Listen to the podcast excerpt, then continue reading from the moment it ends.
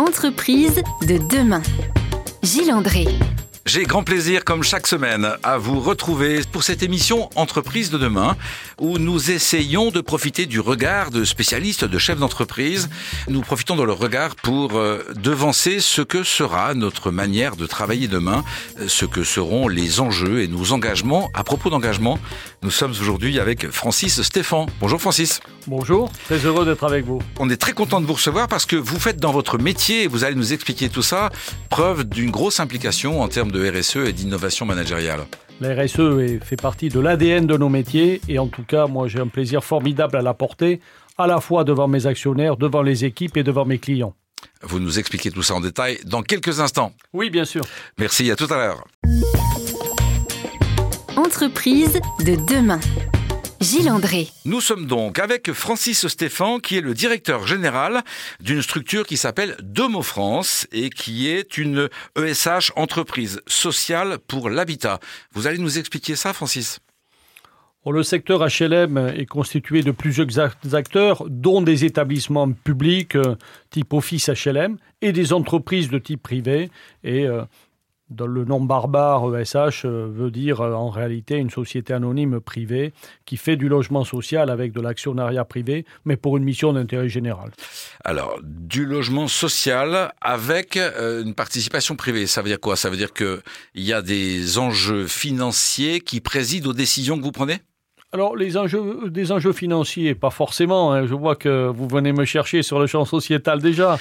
J'essaye de comprendre, de situer pourquoi vous parlez de privé, alors que pour moi, c'est une démarche de, bah, une démarche publique, une démarche sociale. La démarche publique, oui. La réalisation, elle peut être soit par des acteurs publics en direct. C'est le cas, par exemple, quand vous avez votre facture d'eau de la régie de l'eau, ou une facture d'eau qui est sous-traitée à un acteur privé qui remplit la mission d'intérêt général. C'est notre cas. Nous sommes un acteur privé et nous avons une mission d'intérêt général et nous le faisons J'espère aussi bien que les acteurs publics. Alors vous faites cela sur les huit départements du Grand Sud-Ouest. Vous avez 720 salariés.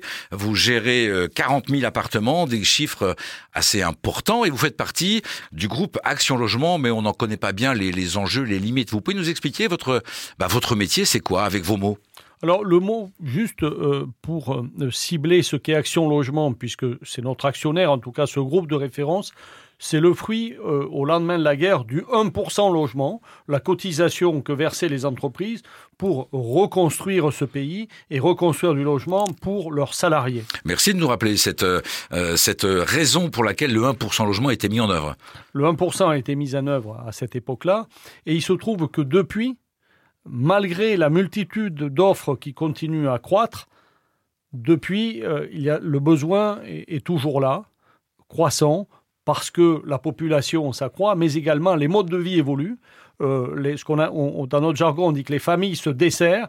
Là où il y avait 3 à 4 personnes d'un ménage pour occuper un logement, aujourd'hui elles sont plus que 2, demain elles seront que 1,5, 1,8. Ça veut dire simplement pour la même population, il faut plus de logements. Donc de plus en plus de logements à construire. Vous êtes euh, missionné pour ça. Euh, et cette démarche-là, elle euh, contribue à rendre les Français bah, plus heureux parce que dans de bonnes conditions de vie et euh, à leur permettre de travailler au mieux. Vous, vous contribuez à, cette, à ce bonheur des Français auquel on veut contribuer sur RZN Radio? En tout cas, la, la, commande historique, et là on rejoint la, la philosophie euh, évoquée par cette radio, c'est de cocher une case bien précise, c'est la proximité entre le travail et le logement. Et aujourd'hui, trop souvent, nous avons euh, des familles qui sont à une heure, une heure et demie ou deux heures de leur lieu de travail euh, pour se rendre à leur domicile. Et ça, c'est trop. Aujourd'hui, c'est trop, c'est fatigant, c'est euh, perturbant, et puis c'est pas bon pour la planète, hein, puisqu'on met des voitures sur les routes. Donc ça veut dire que si on veut être vertueux, il faut essayer d'avoir le plus possible une proximité entre le logement et le travail, et c'est euh, l'ADN de notre groupe. Vous faites partie des entreprises qui ont souhaité obtenir le label Bicorp, euh, un label très exigeant. Euh, vous voulez nous expliquer pourquoi? Alors, avant d'être Bicorp, la RSE, dans notre secteur d'activité, est un peu un élément d'ADN. pourquoi? Parce que nous avons pour mission de loger les plus pauvres et les plus fragiles. Ça, c'est un premier point, et c'est un acte très fort vis-à-vis -vis de la société en général, loger les plus pauvres. Le deuxième sujet, c'est de loger les salariés des entreprises et favoriser du coup l'employabilité. Aujourd'hui, vous avez près de 500 000 emplois non pourvus dans ce pays euh, parce que euh, les demandeurs d'emploi ne trouvent pas de logement pour se loger. Et donc, ça veut dire que notre rôle est éminemment sociétal. Quand j'ai dit ça, on pourrait se dire on est RSE. Non, ça suffit pas. Euh, la démarche RSE, c'est de structurer sur tous les pans de ces activités euh, la, logique euh, qui, nous guide dans l'entreprise. Et c'est pourquoi on, on s'est dit, il serait précieux et utile d'avoir un label. Il y a beaucoup de labels, Lucie, euh, ISO 26000, Bicorp, mais Bicorp nous a paru le plus intéressant parce que en phase avec le monde de l'entreprise. Vous allez nous expliquer en détail comment vous l'avez mis en œuvre et puis quelle déclinaison dans le cadre de votre quotidien, votre quotidien à vous, mais également celui de vos 700 salariés. À tout de suite. Entreprise de demain. Gilles André. Retour dans le studio d'Airzen Radio avec Francis Stéphane qui nous explique cette démarche RSE en passant par le respect d'un label, label Bicorp. Ce label Bicorp, il est très exigeant et si j'ai bien compris, Domo France est le seul acteur euh, dans votre activité à être labellisé Bicorp. C'était un objectif ça? C'était un objectif et un choix. Juste un mot, Bicorp, c'est quoi? C'est un label parmi d'autres, mais pas tout à fait parmi d'autres. Il est anglo-saxon. C'est le seul qui est reconnu en RSE par l'ONU. Et c'est un label éminemment exigeant puisque moins de 5% des entreprises qui candidatent à Bicorp seront dans les deux ans qui suivent labellisées. Donc déjà, le délai pour être labellisé est long. J'imagine qu'il y a beaucoup de, euh, de justificatifs ou de justifications, d'explications à donner. Et puis, nous avons eu la chance sur RZN Radio de recevoir le représentant de Bilab, euh, qui, gère donc Bicorp au niveau national, qui nous expliquait que le, euh, on dit comment le, les règles du jeu sont en pleine évolution et de plus en plus exigeantes. le BA.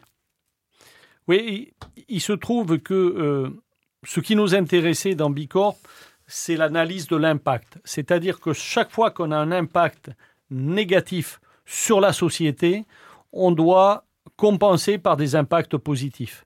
Et ça oblige à avoir un regard différent sur son métier, sur ses pratiques professionnelles. Et c'est ça qui nous interpellait, c'est ça qui a guidé nos actionnaires et nos administrateurs pour dire plutôt qu'on notre label, allons, allons vers euh, Bicorp. Alors c'était extrêmement exigeant. Et d'ailleurs, quand on avait fait la première analyse, je vous passe le détail, il faut une grille de 200 points et il faut 80 points pour y être. Immédiatement, on imaginait qu'on aurait facilement euh, les 80, 85, 90 points. Eh bien, au bout d'un an, quand on a fait euh, tout ce travail d'analyse, on n'était plus qu'à 70 points, à 10 points euh, hein, du, de la ligne. Et donc, on a dû revisiter en profondeur nos pratiques, nos justificatifs, nos modes d'approche. Et au final, nous avons terminé à 84 points le même nombre de points que Nature et Découverte, on est assez fiers, mais très loin des, leaders euh, qui, eux, euh, sont à 100 ou 110 points. Ce n'est pas un objectif pour nous, mais notre objectif, c'est maintenant de rentrer en phase de renouvellement de Bicorp euh, avec une logique de progression. Et ce qui est intéressant dans ce label, c'est que si on avait les mêmes activités qu'il y a trois ans, on le perdrait immédiatement. Parce qu'on doit constater des logiques de progrès si euh, on peut comprendre que vous ayez peut-être plus de mal que d'autres activités à avoir un, super score parce que votre activité, la construction immobilière, ben, euh, fait appel bien évidemment à des matériels qui correspondent à entre guillemets l'ancien monde. Alors, ce qui est intéressant, c'est que la RSE, c'est pas simplement les questions environnementales.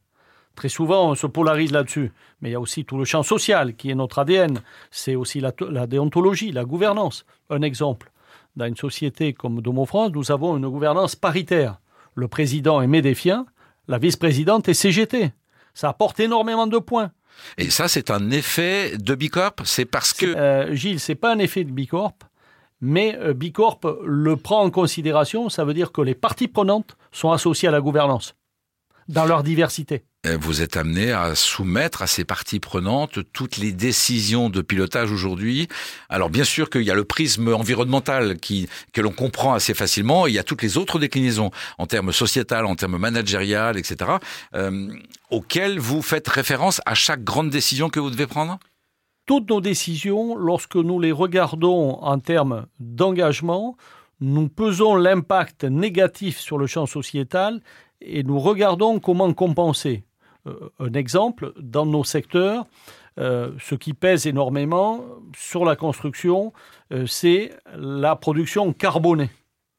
Le carbone est un enjeu important, donc il faut compenser. Pour compenser, il faut de la décarbonation et une des données importantes, c'est les modes de construire nouveaux ou c'est aussi les plantations. Tout ce qui va capter du carbone. Mais c'est aussi les actions que nous menons avec ces actes carbonés. Quand je construis, mais que je fais de l'insertion, j'ai un axe sociétal positif très fort. Qui peut venir compenser le fait que vous carboniez un, nombre de un petit peu. Quoi. Exemple, Domo France, il y a 5 ans, avait un objectif de 70 000 heures d'insertion par an. Cette année, nous avons eu la chance de constater que nous étions à 240 000 heures. Et euh, nous sommes en train de travailler sur un nouveau projet d'entreprise. Et un des objectifs, je le révèle aujourd'hui, sera certainement sur les 5 ans qui viennent de faire un million d'heures d'insertion. Ça veut dire que nous participons très fortement euh, à l'employabilité euh, des publics dans notre environnement et dans notre giron. Et ça, c'est un acte très fort dans Bicorp. Et là, vous rejoignez un des axes que vous développiez tout à l'heure, euh, qui vient parmi les objectifs de Domo France, de travailler, de viser aussi non seulement le logement, bien évidemment, des salariés, mais leur employabilité et leur proximité par rapport aux, possibilités de, de, travail. Merci à vous pour euh, cette démarche-là. On va dans la prochaine partie de cette émission, après cette petite pause musicale, si vous voulez bien. Francis Stéphane, euh, rentrer dans des exemples concrets d'actions que vous mettez en œuvre au niveau de l'innovation managériale, parce que ça aussi, ça fait partie des objectifs RSE. Oui, bien sûr. Merci, à tout de suite.